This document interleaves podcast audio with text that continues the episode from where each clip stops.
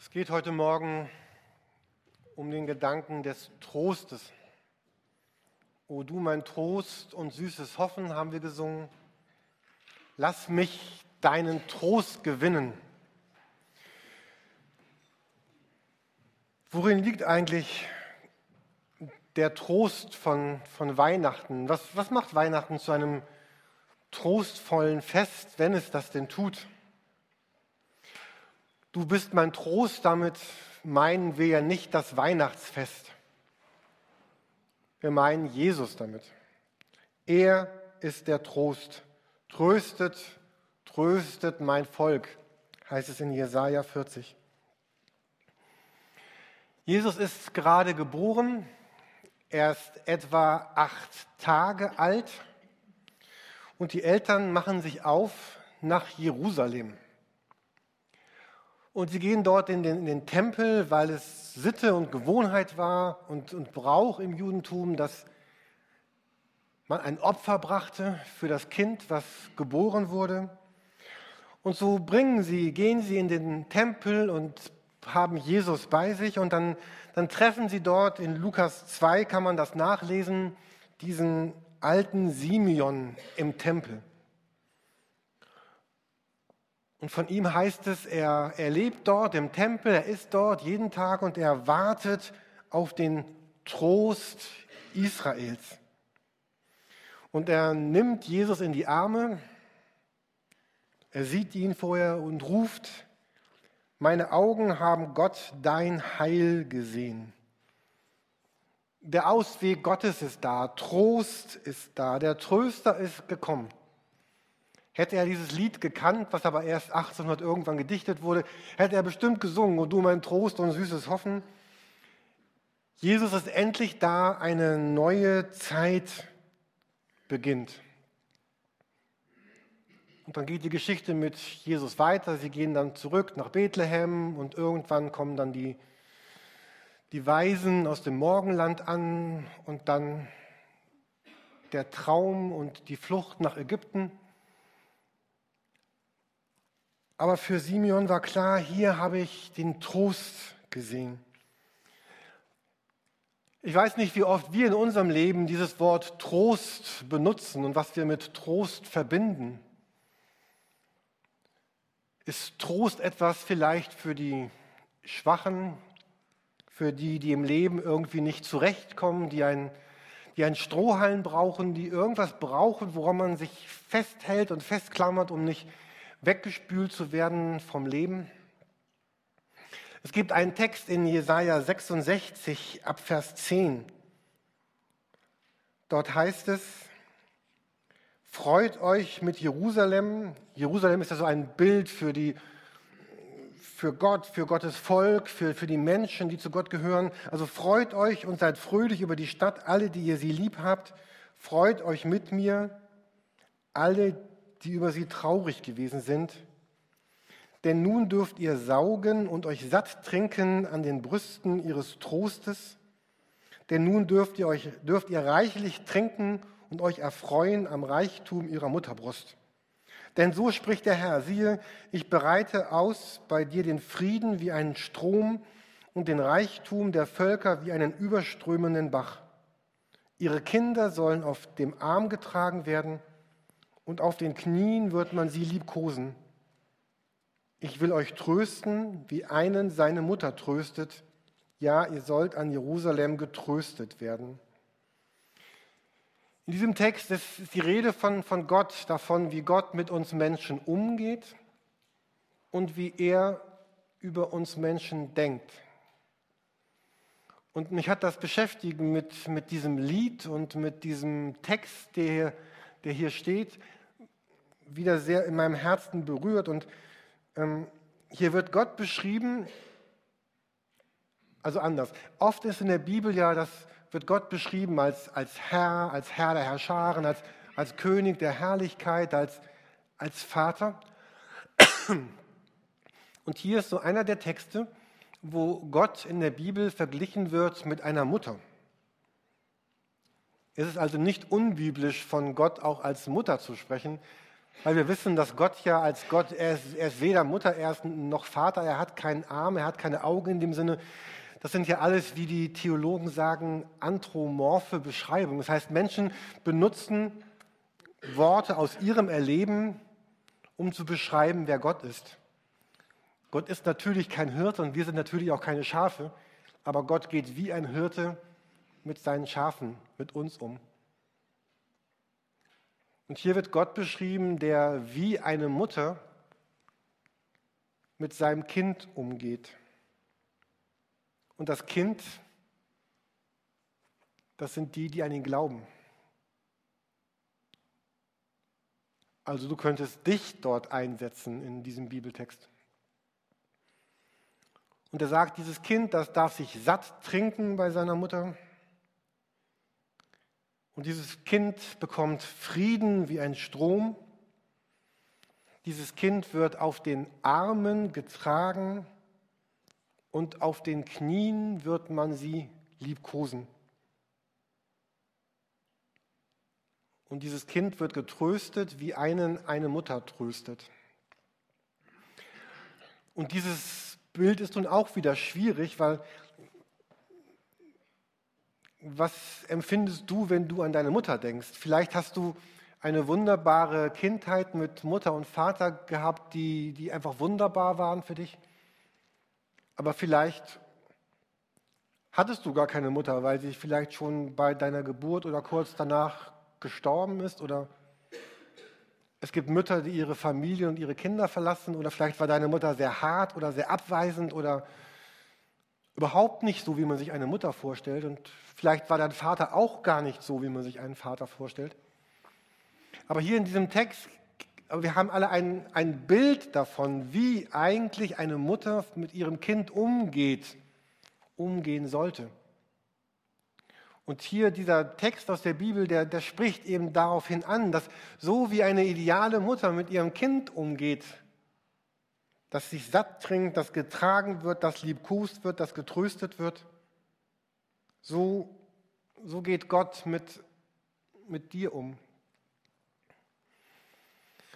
Vielleicht versuchst du jetzt, vielleicht gelingt es dir, dich da hineinzuversetzen, dir vorzustellen, einmal für einen Augenblick, ich weiß, die meisten von euch sind erwachsen, aber versucht euch noch einmal vorzustellen, ihr werdet jetzt vielleicht zwei Jahre oder ein Jahr oder drei Jahre alt. Versucht euch das vorzustellen und ihr habt eine ideale Mutter. Vielleicht hattest du sogar eine ideale Mutter. Und du, das bekümmerte Kind, wird von seiner Mutter getröstet.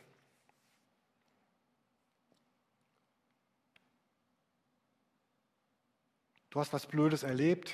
Die anderen haben gesagt, du bist doof, mit dir spielen wir nicht. Mama, die spielen nicht mit mir.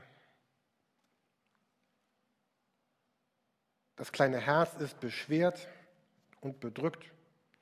Vielleicht hast du was verloren, dein Lieblingsspielzeug, dein Lieblingsteddybär oder irgendwas. Vielleicht bist du von der Schaukel gestürzt. Oder du hast Angst, weil es donnert. Oder du bist unsicher, weil du nicht weißt, was diese ganzen Dinge so meinen im Leben. Oder du bist als kleines Kind schon überfordert vom Leben. Und Mama sagt, komm, komm, klein Yogi, setz dich auf meinen Schoß, Willst du ein bisschen gestreichelt werden? Was brauchst du denn? Dieses Bild, was Jesaja hier für Gott verwendet, ist dieses Bild, dass Gott ist wie die Mutter, der, der kommt und sich kümmert, versteht, tröstet. Und du findest Ruhe, Sicherheit, Geborgenheit. Und obwohl sie weiß, dass es nicht gut ist für deine Zähne, bekommst du vielleicht einen Lolli oder was anderes, weil du dich ein bisschen ablenkst. Und Gott sagt, so bin ich für dich. Und jetzt bist du nicht mehr das kleine Kind, sondern jetzt bist du vielleicht ein Jugendlicher im Alter von 16 und Gott sagt, immer noch bin ich das für dich. Vielleicht bist du eine junge Frau und bist um die 30, dann sagt Gott, ich bin das immer noch für dich. So wie ich das damals war, als du klein warst, so bin ich das heute. Vielleicht bist du ein gestandener Mann um die 40, also so wie ich. oder gegen 50, wie auch immer. Und äh, Gott sagt, aber immer noch bin ich das für dich. Vielleicht bist du ein älterer Mensch, hast schon die 60 erreicht oder bist ganz alt, 85 plus, oder du stehst vielleicht gerade, vielleicht weißt du es, vor deinem Lebensende. Und Gott sagt dir, ich, ich bin immer noch das für dich. Irgendwie bist du immer noch dieses, dieses Kind für mich. Irgendwie bist du immer noch dieser, den ich trage, den ich halte. Einen ganz ähnlichen Gedanken hat, hat Jesus in der berühmten Bergpredigt in Johannes, äh, Matthäus 5, Vers 4. Da sagt Jesus, selig sind die Leidtragen, denn sie sollen getröstet werden. Oder glücklich die Trauernden, denn sie werden getröstet werden. Jesus greift das auf und sagt, ich bin immer noch dieser Tröstende. Und ja, von Trost zu reden, macht, macht wirklich Sinn in Verbindung mit, mit Leid, mit Mangel, mit Verlust und Trauer. Trost hat wirklich etwas damit zu tun. Die Leidtragen, die Trauernden, die sollen getröstet werden. Dass das Kind, das des Trostes bedarf, das wird von der Mutter getröstet. Wenn ich jemand bin, dessen Leben gerade gut läuft und ich sage, ich bin stark und ich bin gesund, dann habe ich in dem Augenblick wenig Trost nötig. Das Kind, das nach Hause kommt und sagt, ich hatte 15 Punkte in meiner Mathearbeit, ach du Armes, das muss natürlich nicht getröstet werden. Aber wenn du nächste Woche kommst mit fünf Punkten in Biologie oder zwei oder einem oder null, wenn du gerade auf einer Welle des Erfolgs schwebst und dich geliebt und geachtet und geehrt fühlst, dann hast du nicht so sehr die Frage nach der Fürsorge eines anderen, dann, dann brauchst du das in diesem Augenblick wirklich nicht. Und dieser Trost von Weihnachten spricht vielleicht gerade die Momente unseres, unseres Lebens an, wo wir eben nicht stark sind, wo wir eben nicht alles im Griff haben, wo wir uns vielleicht selber ins eigene Gesicht sehen, in unser Herz schauen und Gott einmal hinter das Bild so unseres Lebens guckt und sagt, oder du selber weißt, das sind auch noch ganz, ganz andere Dinge, wo Gott mich anguckt und mich durchschaut. Diesen nächsten Satz zitiere ich immer wieder, aber ich kann nicht aufhören. Ähm, in einem Gedicht hieß es, ich bin durchschaut, aber ich bin von einem Liebenden durchschaut. Und das ist etwas ganz Besonderes, dass Gott der ist, der mich liebt und mich durchschaut, aber der der Trost selber ist. Kann es etwas Wichtigeres für mein Leben geben, als jemand, der wirklich alles um mich weiß, alle Abgründe, alle Niedrigkeit, alle Niederträchtigkeit und nicht irre an mir wird? Und der sagt, den Oppenheim, den kenne ich durch und durch. Und da gibt es Seiten, von denen ahnen manche gar nicht, dass es die gibt. Andere fürchten das vielleicht und manche haben sie auch vielleicht schon erlebt. Ähm, aber jemand, der mich durch und durch kennt und trotzdem sagt, ich bin dennoch wie eine Mutter zu dir und ich tröste dich.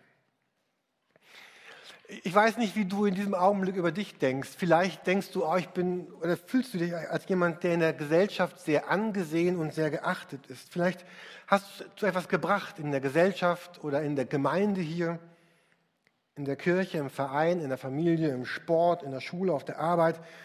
Vielleicht bist du jemand, der respektiert, geachtet, gefürchtet, geehrt und bewundert ist. Vielleicht bist du auch genau das Gegenteil. Aber ich glaube, dass den meisten Menschen, eigentlich allen Menschen, meiner Meinung nach gemeinsam ist, dass wir innerlich auch oft denken, wenn, wenn sie wüssten, was da auch noch ist, wenn sie wüssten, von was ich träume, wenn Sie wüssten, welche Verstellung sich manchmal hinter meinem netten Gesicht verbirgt, wie viel Neid und Missgunst da ist, selbst wenn ich lächle, wie viele Menschen ich schon in Gedanken umgebracht habe, welche Schuld ich seit Jahren mit mir herumtrage. Wenn Sie wüssten, wie egal mir mein Nächster oft ist, wie oft ich, um mit Ralf zu reden, alle Hähnchen für mich selbst brauche und mir völlig egal ist, welche Hähnchen übrig bleiben. Wenn Sie wüssten, wie ziel- und sinnlos und banal mein Leben ist, und wenn Sie wüssten, wie zerrissen ich bin zwischen dem Unterschied zwischen dem Ideal und der Wirklichkeit dessen, was ich eigentlich leben möchte, und dem, was am Ende aus meinem Leben tatsächlich rauskommt. Und für mich ist das sehr wichtig, dass ich weiß, dass Jesus weiß und kennt all das von mir. Er kennt jede Regung meines Herzens und drückt mich trotzdem nicht weg. Jesus lädt mich zu sich ein, wie eine Mutter ihr Kind zu sich einlädt und sagt, komm, jetzt lass uns mal gucken, ob das nicht doch hier und da tatsächlich anders werden könnte. Gerade da, wo du vielleicht an dir leidest und Fragen hast, sagt Jesus, ich bin für dich da. Ich treffe in meinem Leben die, die unterschiedlichsten Menschen. Manche sind sehr wohlwollend. Manche Menschen sind so, dass sie das, das Gute sehen und das Gute fördern. Und dann gibt es andere Menschen, die sind einfach immer erstmal skeptisch und kritisch und die sind immer unzufrieden und die stellen immer alles in Frage und die finden immer das, was falsch ist. Und das kann sehr mühevoll sein, mit solchen Menschen umzugehen. Vielleicht kennt ihr diese Menschen auch. Und Jesus sagt, ich bin aber ein Mensch, nein, ich bin ein Gott, Mensch gewordener Gott, Gott gewordener Mensch. Ich bin der Gott, der, der nicht dieser kritische ist, sondern der dein Herz sucht und dich als Liebender begleitet. Ich kenne auch die Augenblicke deines Lebens, wo du wirklich versagt hast, wo du wirklich gefallen bist. Wo Schuld, Versagen, Sünde dein Leben getroffen hat. Und ich lasse dich auch darin nicht allein. Es heißt einmal in Jesaja, für wahr, er trug unsere Krankheit und lud auf sich unsere Schmerzen. Es gilt mir, er tröstet mich. Und Leben hat auch immer viel zu tun mit, mit Einsamkeit. Bestimmt kennen viele von euch dieses dieses Gedicht von Hermann Hesse im Nebel. Ich möchte es einmal vorlesen. Er schreibt das so, seltsam ist, seltsam im Nebel zu wandern, einsam ist jeder Busch und Stein, kein Baum sieht den anderen, jeder ist allein. Voll von Freuden war mir die Welt, als noch mein Leben Licht war. Nun, da der Nebel fällt, ist keiner mehr sichtbar.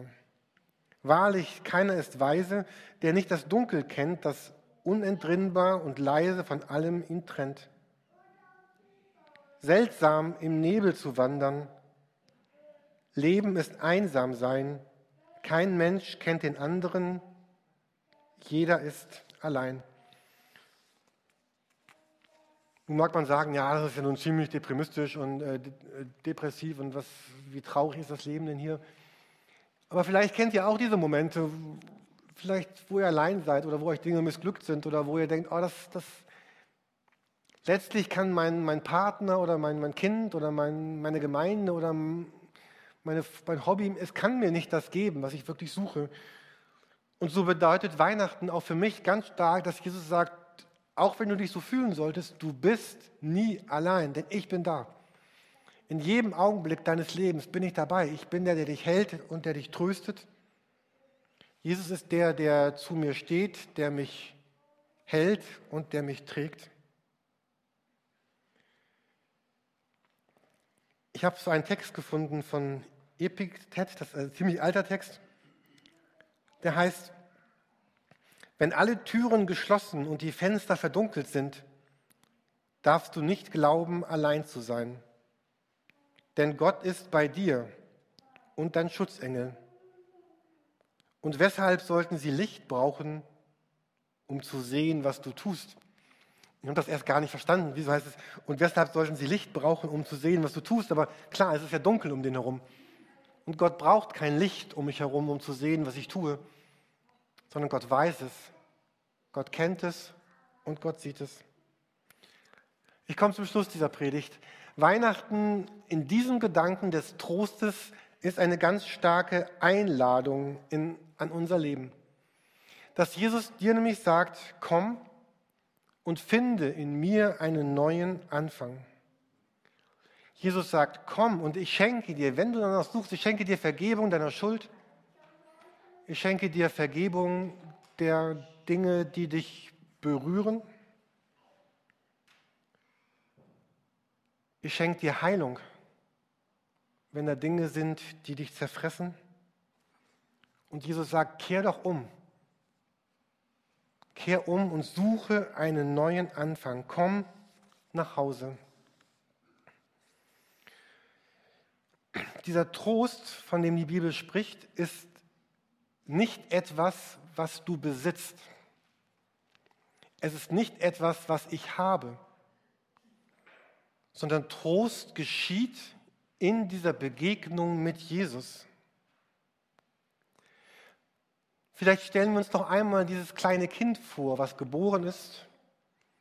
Und die Mutter kommt und will dieses Kind in seine Arme nehmen, in ihre Arme nehmen und es halten. Und dieses Kind ist kein kuscheliges Kind, sondern ein strampeliges Kind. Und statt so zu machen, macht es so. Sagt, ich will nicht in deine Arme, Mama. Ich will nicht. Natürlich sagt es das nicht.